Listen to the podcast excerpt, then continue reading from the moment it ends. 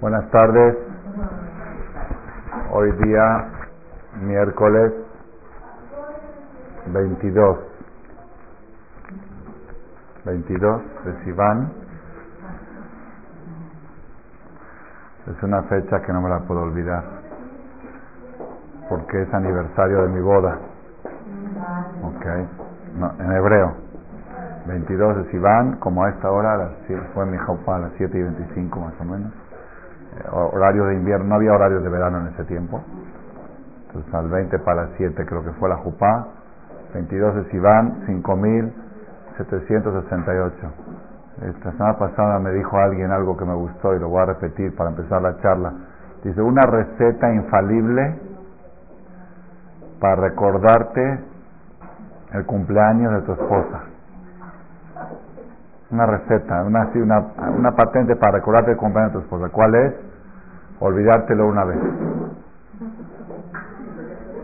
Okay. Okay. Bueno, Babotay, hoy 22 de Sivan, 26 años, en nombre de Hashem. 26 años de casados, En español, ¿qué fecha es hoy? 25 de junio del 08. Eh, no es coincidencia y casualidad de que de que mencioné la fecha y mencioné el acontecimiento que pasó hace 22 años porque eh, hace un mes antes de Shavuot descubrimos un secreto que la persona debe de festejar el día de su casamiento más que el día de su cumpleaños. ¿Por qué? Porque el día del cumpleaños, ¿qué fue la novedad? Que uno nació. Pero la Torah dice que una persona sin pareja se considera medio. Es medio tefilín, media Torah, media Entonces, ¿cuándo nació completo? El día que se casó. Entonces, ese día de su nacimiento, el día del cumpleaños. Entonces, por eso, pero hoy, hoy, la charla de hoy va a estar muy relacionada no con mi casamiento, sino con el concepto de las fechas con el concepto, sí, un poco, un poco en casamiento, porque si no fuera porque me casé con mago no estaría aquí dando la clase, ¿ok? Estaría en algún otro país, pero se va a relacionar con el tema de las fechas. Rabotay, eh,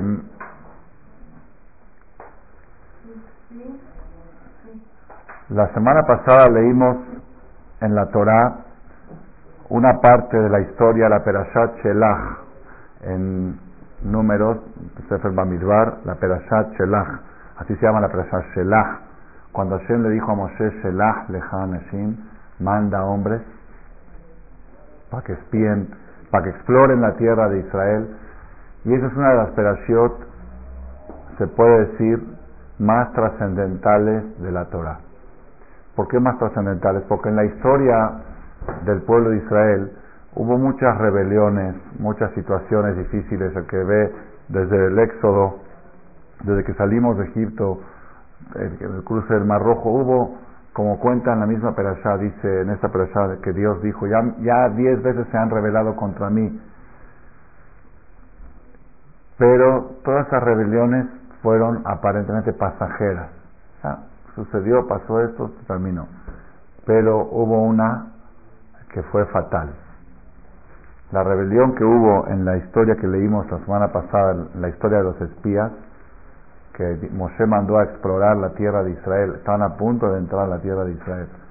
Y en vez de traer un buen reporte, un reporte este, optimista, ellos agarraron el reporte pesimista y dijeron son gigantes, es una tierra muy difícil de conquistar, una tierra de mal clima, la gente se muere ahí todos los días, había muchos entierros, y, son gente invencible, y mura. Ese fue el, la zona que contaron los espías y provocó una desmoralización, desánimo en todo el pueblo. Y dice la Torah, y lloró el pueblo aquella noche. Aquella noche lloró el pueblo.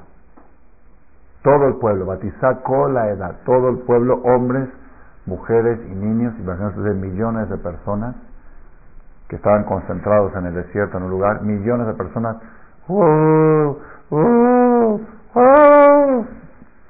¿Qué? ¿Para qué estamos aquí? Nos van a comer vivos los enemigos, nos van a acabar. Y los papás agarraron a sus hijos, los abrazan y decían, jazitos de ustedes, cómo se los van a, las hijas las van a violar los enemigos, y los hijos los van, se los van a comer vivos. Así lloro, lloro, lloro, lloro de papás y de mamás y de, esposas y de, abuelas y de hijos y de nueras y de suegras. era para que Hashem se enoje. Pero se enojó tanto Hashem que dijo, esta noche ustedes lloraron, pues va a quedar una noche de llanto. Va a quedar en la historia una noche de lloro, una noche que todo el pueblo de Israel va a llorar siempre. ¿Cuál es? Fue esa misma noche, en esa misma fecha, porque el, espionaje de la tierra duró 40 días, así cuenta la Biblia. 40 días fueron y exploraron toda la tierra de Israel y dijo Hashem, Yom la Shana, Yom la Shana, por cada día que exploraron la tierra con malas intenciones, van a ser castigados un año de errantismo en el desierto, van a estar dando vueltas de un lado a otro y no van a poder entrar a la tierra de Israel por 40 años. Y esa noche que lloraron, quedará una noche de llanto. Esa noche se va a destruir, se destruyó el primer templo. Esa noche se destruyó el segundo templo. Esa noche se decretó la Inquisición en España. Esa noche se decretó el holocausto de Hitler. Los crematorios, así está registrado en la historia. Y esa noche es la noche que todo el pueblo de Israel lloran. La noche de Tisha es el día que sabemos que es peligroso hacer cosas peligrosas. Es un día de mala suerte hay que cuidarse, abstenerse, el que va a salir de viaje en vacaciones, que se fijen las fechas, hay fechas peligrosas para viajar, peligrosas para meterse a la playa, para nadar, para, son fechas peligrosas y la más peligrosa de todas es la noche esa. En realidad el peligro empieza ya desde los Jores Av, nueve días antes, pero el día de Tisha B'Av, el día que es Tisha es el día más peligroso que este año va a tocar sábado en la noche, sábado en la noche y domingo. No recuerdo la fecha exacta en español, Ah, 9 de, nueve de ab. ¿Cuánto toca? De agosto. El 9 de agosto en la noche. Si Shabbat es 9, sábado en la noche empieza el ayuno. Corta Shabbat, sin Abdalá, hacen Sudash Elishit. Elishit se come a las 7 de la tarde, una comida fuerte, bien se puede comer carne y vino, no como cada año en Tisha B'Av que se come nada más huevo. Ahí se come Sudash Elishit bien, bien comida, como lo que uno quiera libre, y empieza el ayuno acabando Shabbat y termina el ayuno el domingo a la noche y aún el que no puede ayunar por motivos de salud, pero estas 24 horas está uno abstenido de muchas cosas, de bañarse, de rasurarse, de salir, de pasear, de jugar. Es un día de luto del pueblo de Israel, único día que no podemos cumplir con la orden celestial que dice sirvan a Dios con alegría. Ese día no, no podemos estar con alegría, tenemos que estar de llanto, de luto, porque así fue sentenciado. Sí, aunque, aunque los Hasidim dicen que también llorar es una mitzvah, hay que llorar con alegría. Eso es otro es tema para cuando. Pero de todos modos, lo que quiero llegar ahora al tema principal es la trascendencia que tuvo la historia que leímos en la Torah la semana pasada. No fue algo que sucedió una vez y se terminó, sino eso que sucedió aquella noche, que el pueblo de Israel lloró en un plan de falta de fe en un plan de rebelión, en un plan de desconfianza en Hashem, de que Hashem quizá los va a llevar a algo malo. O como dice la Perashá en Devarim, cuando Moshe repite la historia, repasa la historia, que ellos dijeron, Besinat Hashem Otanu, Dios nos odia, Dios no nos quiere, nos sacó de Egipto para matarnos aquí en el desierto. Así dijeron los, la gente, el pueblo. Todo ese chisme, todo ese, todo ese razonará, toda esa desconfianza, toda esa falta de una falta de fe, todo eso quedó registrado en la noche de Tisha B'Av, que fue esa noche, y eso quedó trágico para el pueblo Israel. Eso destruyó el primer templo, destruyó el segundo templo, la Inquisición de España y otras Gezerot más que también están registradas, las trae el libro Me hablo de cosas que pasaron en Europa las Gezerot de la noche de los cristales y otras cosas más, que todas fueron en Tisha Entonces, ¿qué mensaje quiero aprender? Así, antes de seguir, les voy a decir algo hidush nuevo que salió esta semana por gracias a un viaje que hicimos a Cuernavaca. Tuve un poquito más de tiempo para leer. El viernes en la tarde aprendí algo impresionante. ¿Cuándo fue la destrucción del primer templo? ¿En qué año? Vamos a ubicarnos un poquito en los años. El mundo fue creado en el año cero. Hoy estamos en el año 5768. Adán Arishon vivió mil años. ¿Ok? Noah, el diluvio fue en el año 1600. Abraham Avinu nació en el año 2000 menos 58 años, aproximadamente. Salimos de Egipto en el año 2448 de la creación. Se entregó la Torah en el mismo año 2448. Al otro año se construyó el Mishkan, el primer templo de la historia, en el año 2449. Estuvimos 40 años en el desierto, 2000, hasta 2488 en el desierto. Entramos a Israel en 2488 Estuvimos 400 años sin Betamigdash dentro de Israel, entre que hacían guerras y conquistaban la tierra, hasta que llegó el rey Salomón. 400 años después de la salida de Egipto, se construyó el primer templo del rey Salomón. ¿Cuánto duró? Ah, no. Ah, ok, más o menos, 2008, por ahí. 2850 se construyó el primer templo ¿Cuánto tiempo duró el primer templo? 410 años hasta que fue destruido por los caldeos, por Nebuchadnezzar. ¿En qué año fue el primer Tisha de la historia? El primer Tisha B'Av que se cumplió lo que Dios juró en esta perashá que por causa de que lloraron esta noche van a ser una noche de llanto. ¿Cuándo fue la primera vez que se cumplió eso? Bueno, exactamente, yo nunca sabía exacto, pero exactamente lo que suma la palabra del nombre de la perashá, Shelach, suma 338. En el año 3338 se destruyó el primer templo.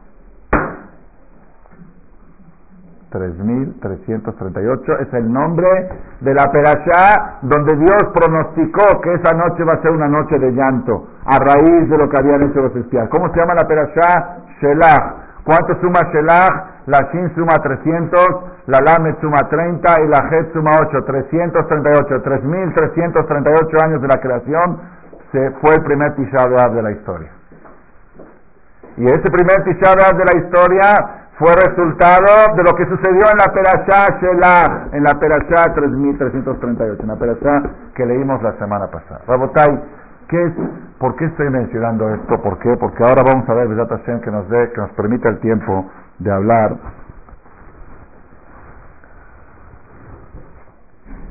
Esta semana, la semana que estamos transcurriendo ahora entre Shelah y entre Korah, es,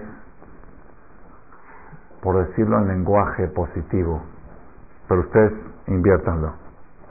Ya saben que en la Torah cuando decimos que vamos a hablar de los muertos dice Beta Jaim cuando hablan de los ciegos dicen los que ven mucho. ¿Sí? lenguaje pues. Esta semana es la semana de la paz.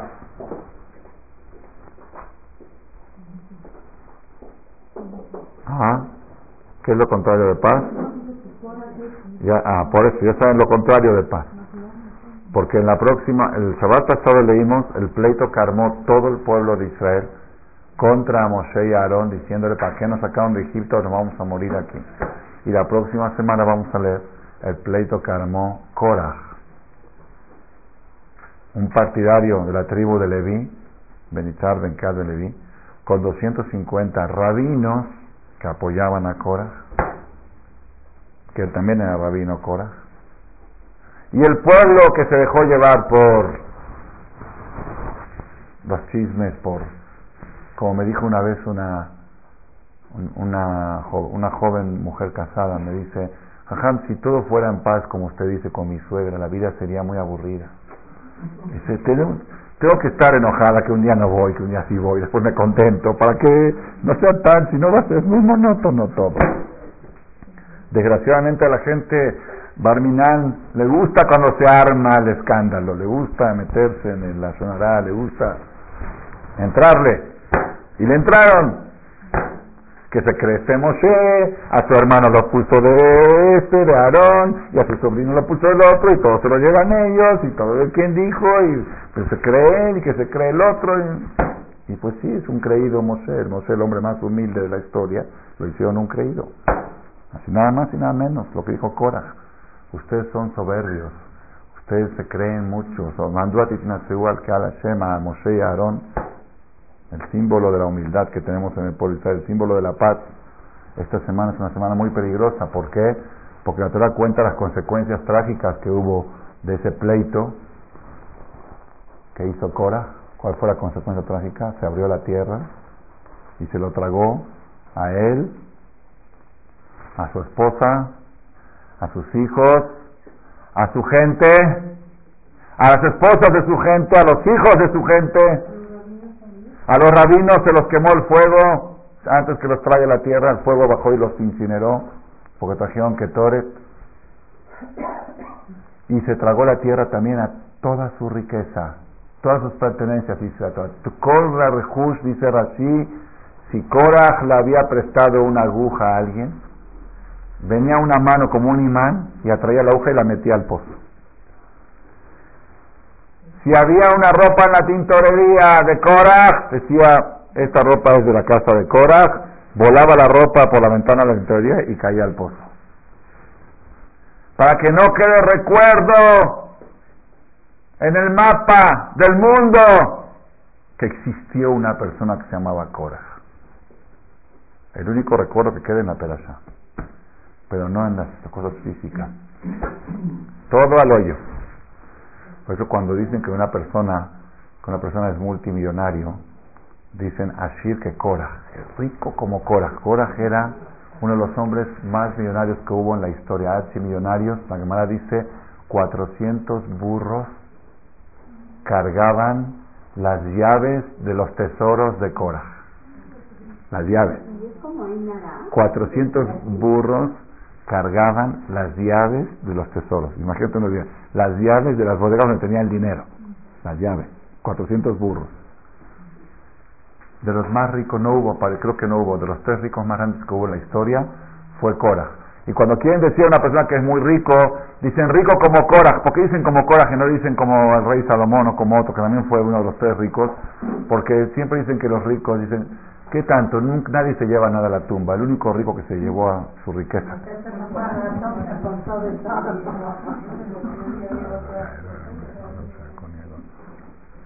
El único que puedo decir que lo enterraron con su dinero fue Cora, porque se lo tragó la tierra a él, a sus pertenencias, a todo.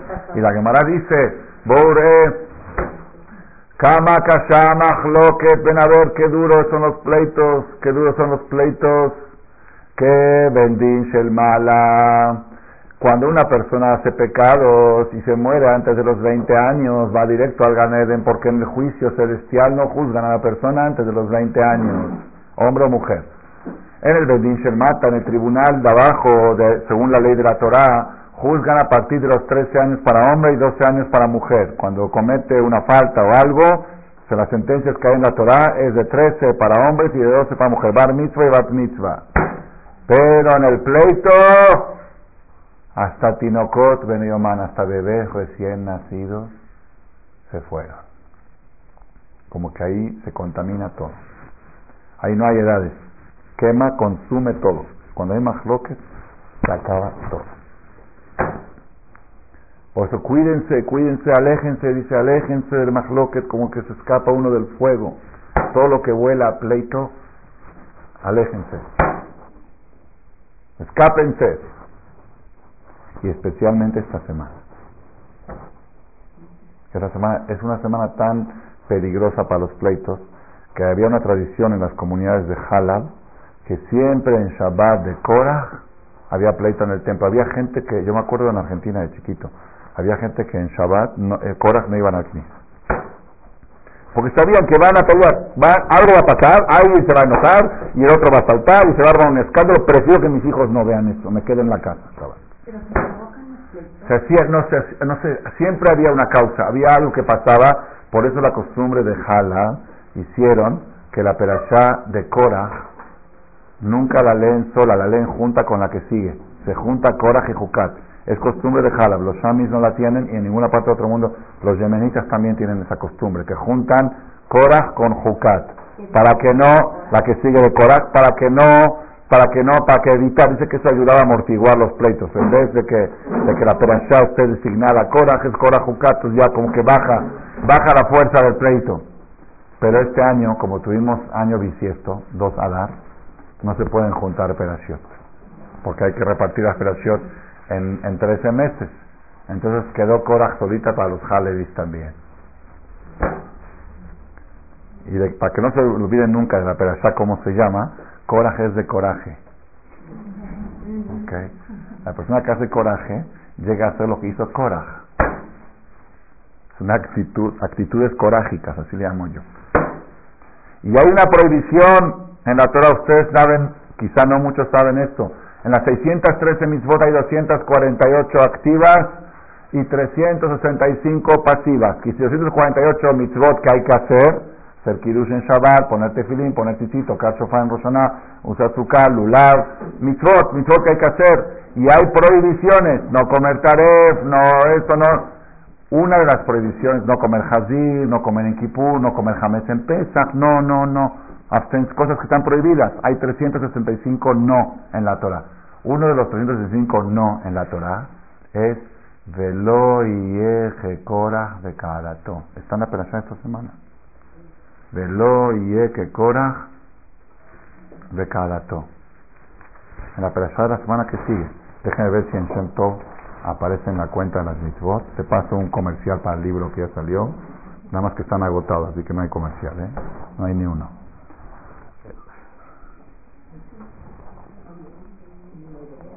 Del libro de la Perashá. Velo eje korach. Prohibido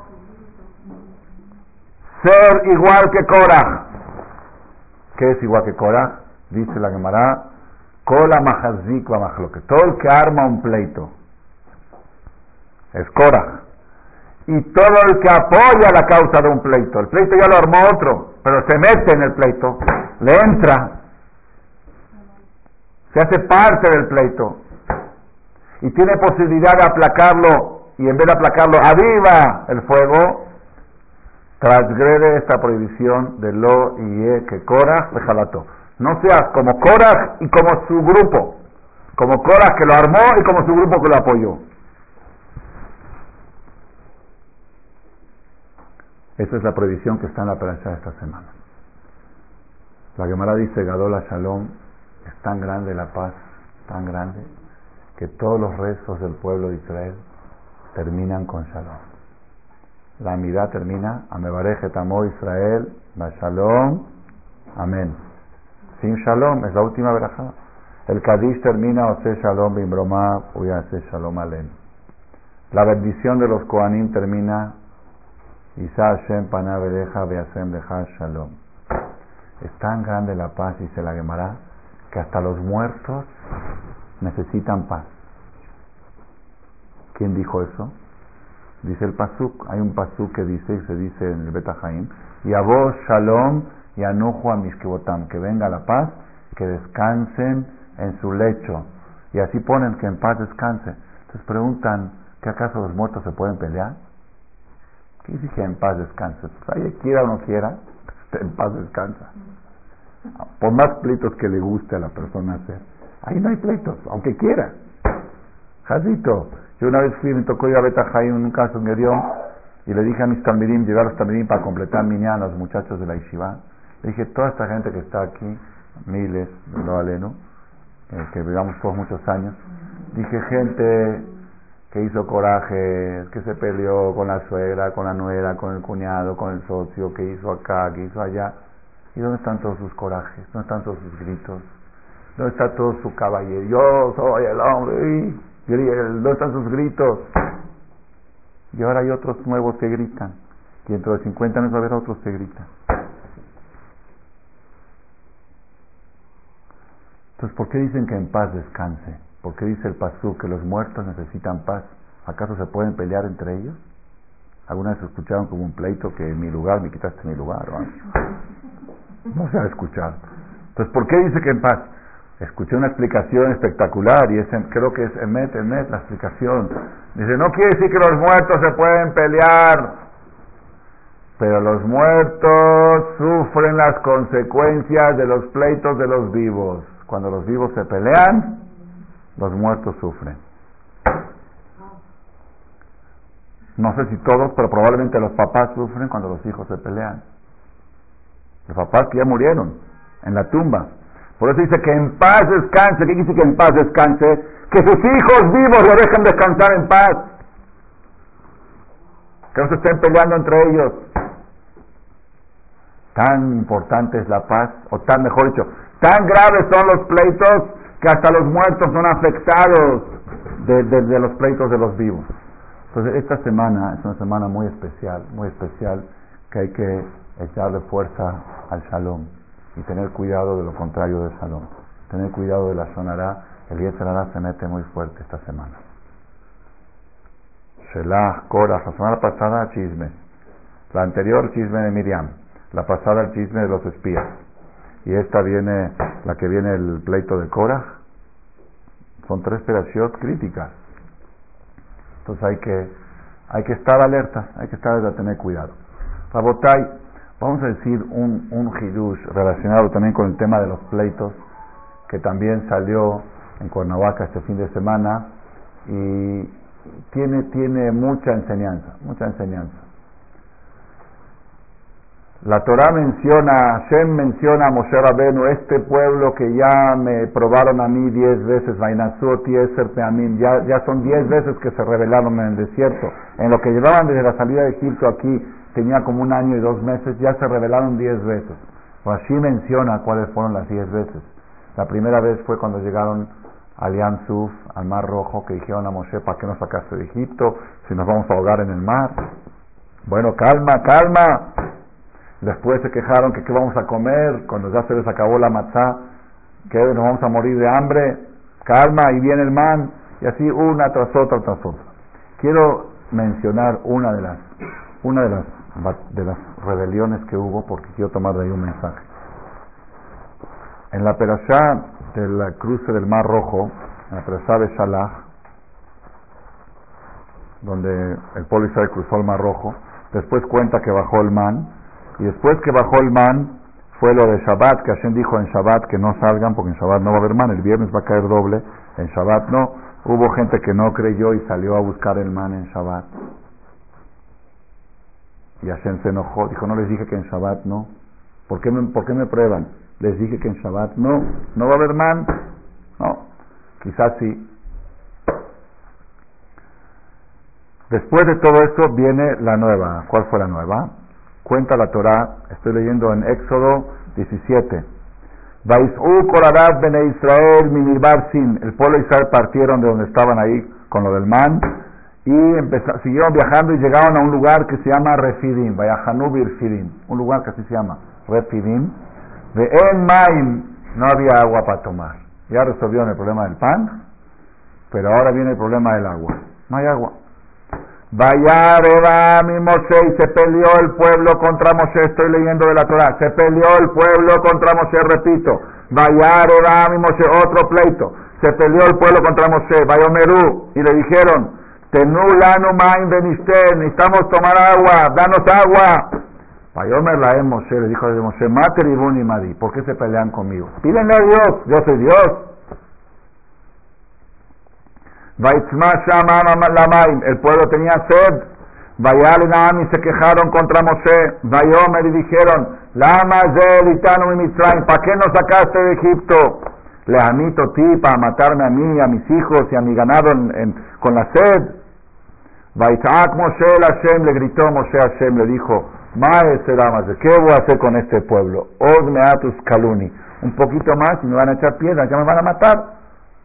Cada cosa, cada semana un pleito nuevo, cada semana una cosa. La semana pasada el pan, la otra semana lo otro. Y ¿para qué nos sacaste de Egipto? ¿Para qué nos sacaste de Egipto? Ya me van a pedrar. Falló me el Moshe, le dijo Dios a Moshe, no exageres, no te van a matar.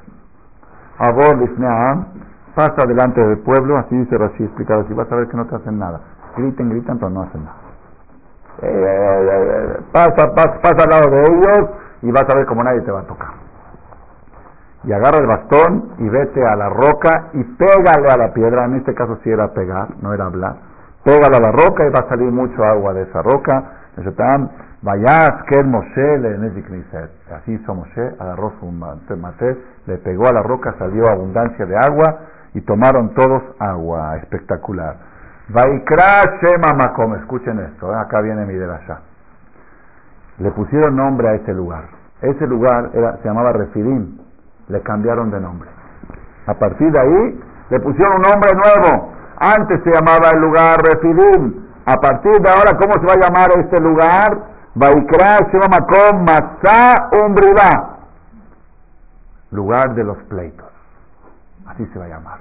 El lugar del pleito. ¿Por qué? Al Rib de Israel, por el pleito que hicieron los hijos de Israel y que porque probaron a Dios para decir acaso Dios nos puede dar agua en el desierto, por ese pleito que hicieron, a, hoy se a partir de hoy se va a llamar este lugar pleito. ¿Qué dice? ¿Qué preguntó señora? la roca era el lugar de pleito. Sí, en las ciudades donde llegaron, donde no había agua, y hicieron el milagro que salió el agua, a ese lugar se llamó lugar de los pleitos. Ya no se llama más refidim, se llama lugar de los pleitos. Yo cuando estudié esto, esto lo estudiamos siempre, lo leemos desde chiquitos, pero ya saben, lo pasamos, le llamaban así. Pero luego cuando lo estudia uno con un poquito de, ayuda, de, inspiración de Hashem o de, o de ganas de entender las cosas, vengo y me pregunto, ¿cuál es la razón de este cambio de nombre? Refidim, el nombre, un nombre se llama Refidim, el lugar. ¿Por qué tienes que cambiar el nombre? ¿Y qué tienes que, por qué tienes que perpetuar la Les voy a dar un ejemplo para que entiendan ustedes. Si fuiste un día con tus hijos de vacaciones, ¿ok? Y fueron en camino, un tour a Israel, pero pasaron por Londres, por París. Y en París tus hijos armaron un pleito tremendo, hicieron un escándalo, rompieron un cristal, vino la policía, se armó, tuviste que ir una demanda, de que te hicieron tus hijos te hicieron la vida de cuadritos en una escala en París. La próxima, a partir de ahora, ya cuando dicen vamos a París, no, no vamos a París, vamos al lugar de los pleitos. Porque ya le cambiamos de nombre, ya no se llama París, ya se llama el lugar de los pleitos. ¿Por qué tienes que perpetuar la rebelión? ¿Por qué tienes que perpetuar el pleito? ¿Por, eh, qué tienes que.? Ya, olvídalo, ya pasó, pasó. Se pelearon, se resolvió, salieron aguas, se terminó el asunto. Recibim, recibim, caso para adelante. No, no, no, no, no, no. Aquí este lugar se va a llamar pleito. ¿Para qué? Para que perpetuar la rebelión del pueblo de Israel. Es una cosa un poco rara. Yo les voy a decir un hidush, hidush grande, grande no lo, he, no, lo, no lo he visto escrito en algún libro, pero seguramente debe de estar escrito y el que lo encuentra, que me lo traiga por favor, porque me da mucho gusto. Pero es Emet, Emet. Cuando una persona arma un pleito en un lugar o comete alguna actitud negativa en un lugar de cualquier tipo, pero especialmente el pleito, deja huella en el lugar. Y cuando alguien pase por ahí la próxima vez, va a respirar eso y va a armar un pleito otra vez.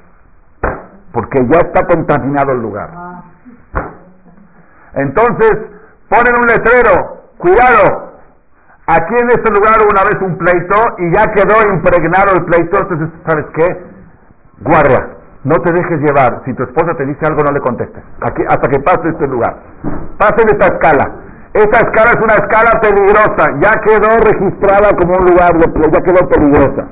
Por eso la Torah le puso el nombre, no para perpetuar, para difamar al pueblo de Israel, para que todos sepan la maldad del pueblo, no, sino al contrario, para que te cuides, sabes que aquí hubo un pleito, ya quedó impregnado el ambiente de pleito en este lugar, y cada vez que tú pases por esta escala, corres el peligro de que se te vuelva a armar un pleito sin que quieras.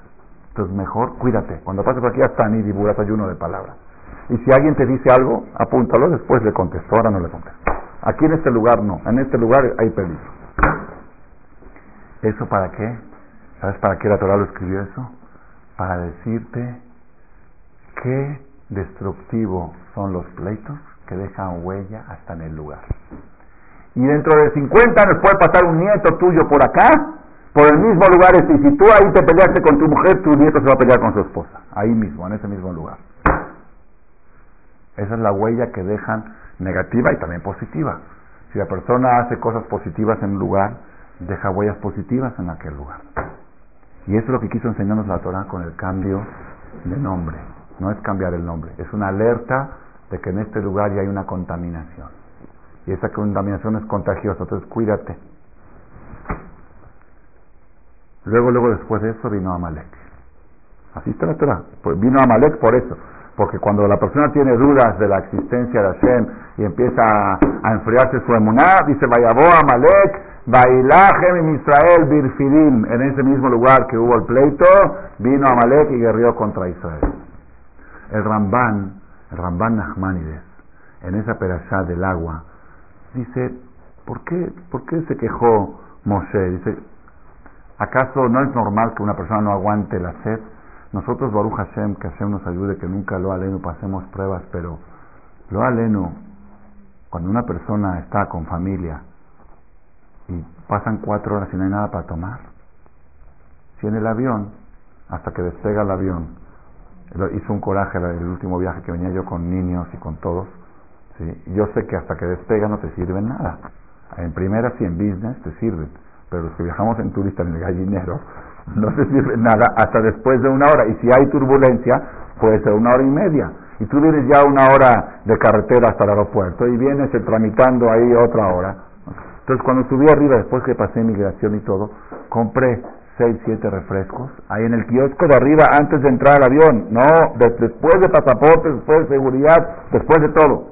Ya, ya antes de la puerta del avión, entré a un kiosco ahí en Buenos Aires, compré siete cocas, tres sprites, ahora éramos 15 personas que viajábamos, niños, chiquitos, grandes, dije para que tengan para dos horas, que tengan para tomar, hasta que se les ocurra a las, era un avión de 500 personas, a las hermosas, y hasta que nos toque, nos tocó en lugar número 54, pues una familia grande, hasta atrás de todo, hasta que se les ocurran a las hermosas traerte tu refresco, pues que tengan lo que tomar. Al, entro a la puerta del avión, dice, señor, eso no pasa por seguridad. Dije, aquí está el ticket, lo acabo de comprar en el kiosco de ahí. Si esto tiene bomba, aquí cierren el kiosco. Me enojé de veras. Dije, señor, estoy con niños. No están viendo un niño de tres años, otro de dos, una mujer embarazada. Señor, le dije, me dice, es que en el avión le van a dar. Dije, en el avión van a dar dentro de dos horas. Se van a deshidratar, son niños, hacía calor. No hay vuelta de hoja. Son instrucciones. Dije, ya manden al jefe de... Me enojé. Sí, me enojé. Le voy, a llamar al aeropuerto Masa, Masa Por el, aeropuerto de Seiza se va a llamar el aeropuerto de los pleitos. Hice, hizo un escandalito. Armó un escandalito. Dije, no es correcto. Una familia, le dije, a propósito yo no me traje ni un líquido. Pasé seguridad. Pasé todo. Ya pasé todo, ya. Entra un kiosco que está en la puerta del avión. Tengo el ticket. Seis, siete cocas de lata. ¿Qué, qué quieres? De lata cerrada, sellana, no, no botella que dicen pudo, pudo haber metido algo. No. Se lo toman aquí. Mandé a sacar todos mis hijos que ya habían entrado al avión. Salgan, sí, sí, sí, lo hice. vengan aquí, acá, hasta que no se acaben esto, el avión no despega. Aquí está, sube un sprite y eran las latas, el avión no va a despegar. sí, sí. Pues yo les explicaba y me decían los señores, usted tiene razón, pues no podemos hacer nada.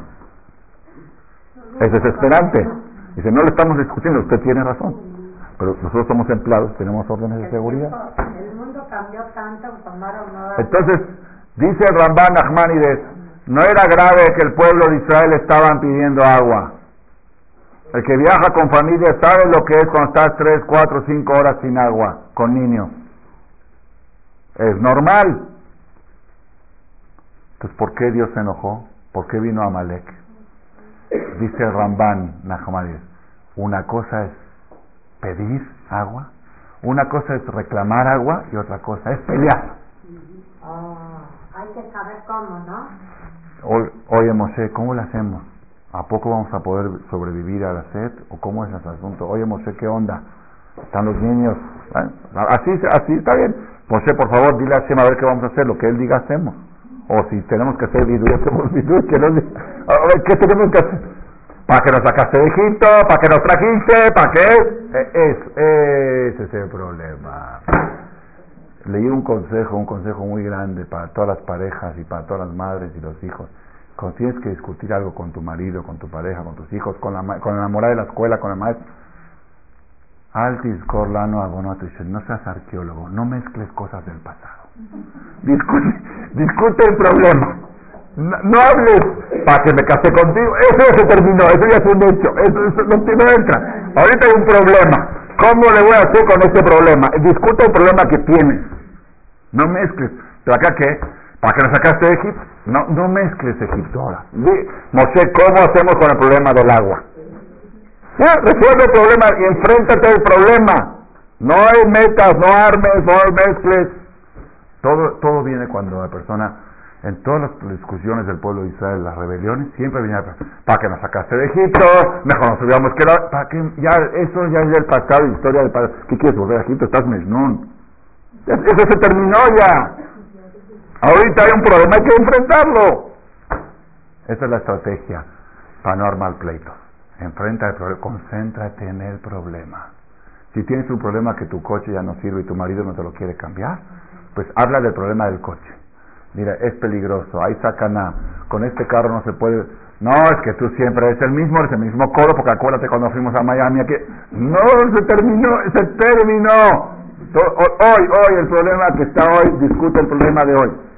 Es receta para que, para que una discusión no se convierta en pleito. Entonces, aprendimos hoy una cosa espectacular,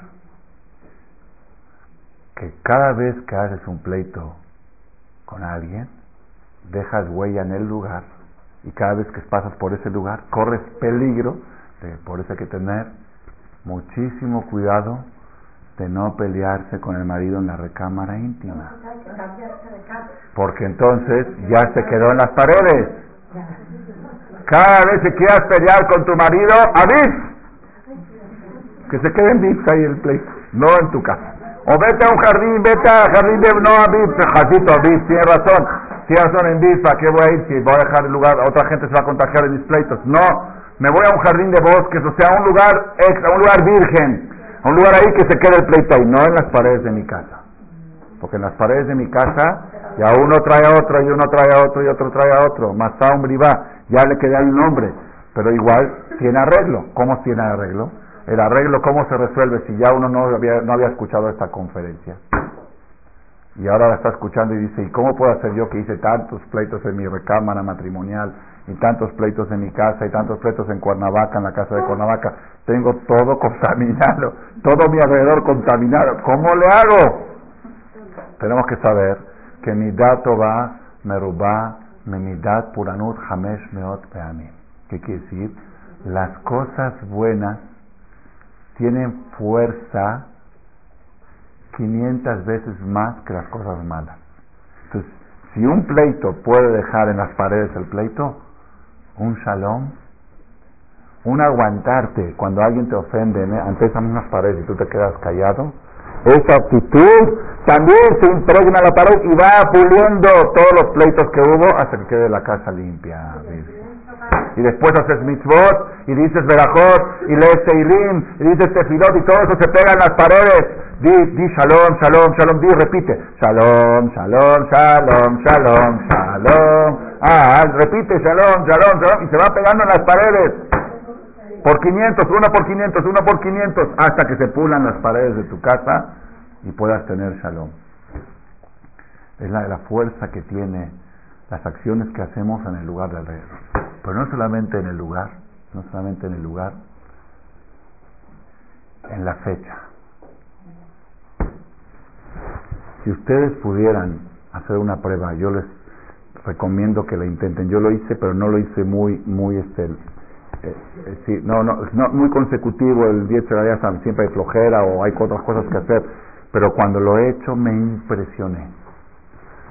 Tú registras las fechas hebreas de los sucesos, lleva un diario, pero en fechas hebreas. y analiza y compara lo que pasó en esta misma fecha el año pasado, que te peleaste con fulana, como al otro año te peleaste con Mengana. Y al revés también. El año pasado, si en esta fecha tuviste un día muy tranquilo, muy lindo, y estuviste de buen humor, hiciste mis votos ayudaste a la gente, el otro año como que solito te nace ese día hacer lo mismo y hacer cosas. Ya dejaste huella en la fecha. Si supiera la, persona que están, yo lo he comprobado en mis pocos diarios que he llevado, porque lástima que no los llevo consecutivos, he comprobado que una fecha del año pasado, que tuve concentración en la tefilá y así me inspiré. Hay veces que uno se inspira mucho. El otro año en la misma fecha tengo concentración, igual tengo concentración. Y si en la fecha misma el año pasado tuve algo negativo, que estuve de mal humor, al otro año también estoy de mal humor, al menos que yo haga algo para, para protegerme. Si ya, si ya sabemos de esto y ya ves tu diario, dices, oye, esta fecha, luz roja, advertencia, Masao Briva. Todas las fechas de Masao Briva las pones con rojo. Hoy en día que hay programas de Excel, es espectacular. Que quiere yo se lo programo, es muy fácil. ¿sí? Tú pones pleito en una fecha en el calendario que tuviste un pleito y yo te lo programo para que todos los años a esta fecha te recuerde un parpadeo rojo, cuidado. El año pasado te peleaste en esta fecha. O al revés, pones algo verde, que tuviste un día muy alegre esa fecha, vas a ver que tienes un día de alegría, de buena suerte. ¿Por qué está escrito que el día del cumpleaños de la persona es un día de buena suerte? Es son los libros que es bueno comprar la lotería o hacer negocios o algo. ¿Por qué? Dice que Amalek, Amalek, cuando llevaba soldados a la guerra, llevaba únicamente los soldados que ese día era su cumpleaños. Él tenía los cumpleaños de los soldados y cuando tenía que sacar una batalla decía, hoy qué día es, hoy es 20 de tanto, todos los que tienen cumpleaños hoy que vengan a la guerra. Esto ¿por qué?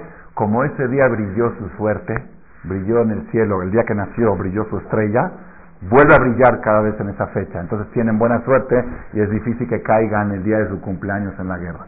La fuerza que tiene las fechas. La persona puede impregnar cosas positivas en el espacio y en la fecha y también negativas. La noche de Tisha quedó impregnada de lágrimas por un llanto de todo el pueblo. Todo el pueblo lloró, pues quedó una noche de llanto que se quedó en la fecha. Por eso lloramos cada año en Tisha Y uno me preguntó, ¿y no se puede quitar eso? Pues está escrito que cuando venga el Mashiach, Tisha va a ser fiesta. Yo pensé que lo que lloramos cada año en Tisha cada lágrima va borrando las lágrimas aquellas. ¿Entendieron? Hasta que se pula totalmente viene el Mashiach, es un día festivo. Porque estamos llorando por misma. Cuando lloramos en Tisha es un llanto justificado. Ese llanto justificado borra las lágrimas no justificadas, las que se lloraron, y va, va puliendo la fecha, la va dejando limpia de lágrimas, hasta que llegue el Mashiach y va a ser un día festivo. Esa es la fuerza que tienen las fechas, positivo y positivo.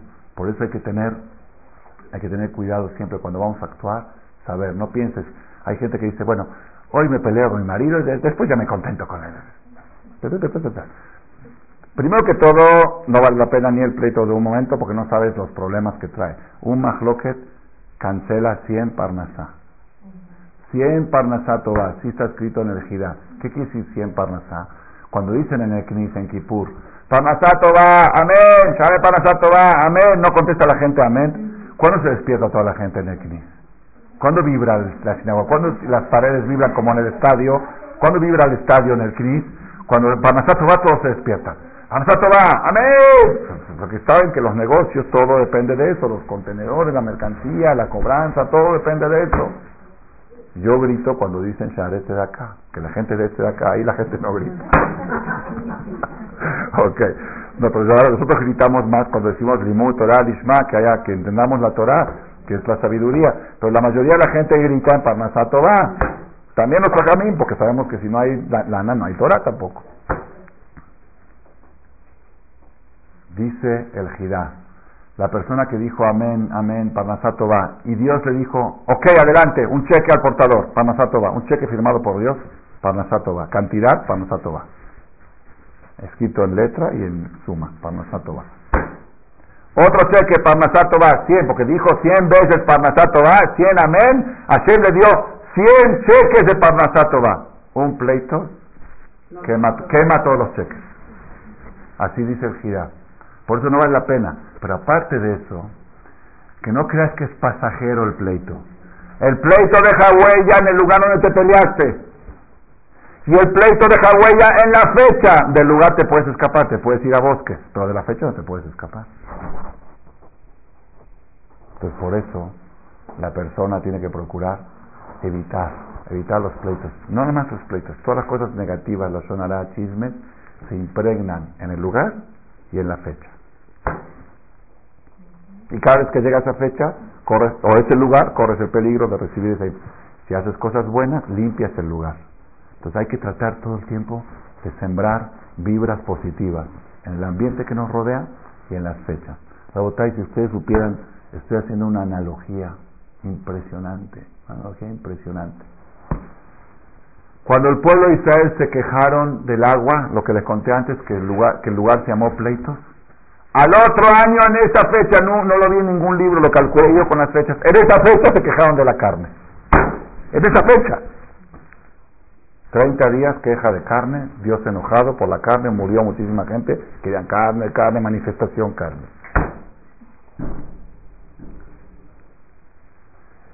Las fechas coinciden, las fechas coinciden. Hoy, 22 de Sivan, es la fecha de la zona de Miriam. Exacto, así trae Rashi. El día 22 de Sivan, bueno, pero ya se limpió con la boda de Jajam Shaul Malek, y tocó esta vez con Cora, junto con Cora, hay que tener cuidado. Estamos en, la, en el día de la sonora de Miriam, que fue hoy, y tuvo lepra siete días. Después de los siete días de lepra, ya estaban dispuestos para salir todos otra vez para Israel. Viene la idea de los espías, que fue el 29 de la conferencia de la semana que viene. El día 29 de Sivan mandaron los espías. Duró 40 días hasta Tisha que fue cuando fueron los espías y regresaron y lloraron. Las fechas. Las fechas tienen, nosotros, ¿qué tenemos que hacer? Limpiar los espacios y limpiar las fechas. Limpiar los lugares. Uno dice, bueno, hay gente que a veces dice, ¿qué se puede hacer con un mundo tan corrupto? Puedes. ¿Por qué? Porque una obra buena va contra 500 malas. 500 pleitos que hicieron en un lugar, un shalom borra el efecto de 500 pleitos. Entonces tienes fuerza. La fuerza de lo positivo es más que lo negativo. Si en esta fecha, 22 de Sivan, hubo en la historia muchos la sonará a consecuencia de la sonará primero de la historia de Miriam. Cada persona que se abstuvo en esta fecha de hablar la sonará eliminó 500 huellas negativas y vamos limpiando las fechas. Cuando lleguemos a limpiar el calendario y a limpiar el espacio, estaremos muy prontos a que llegue el Masías no y Merabe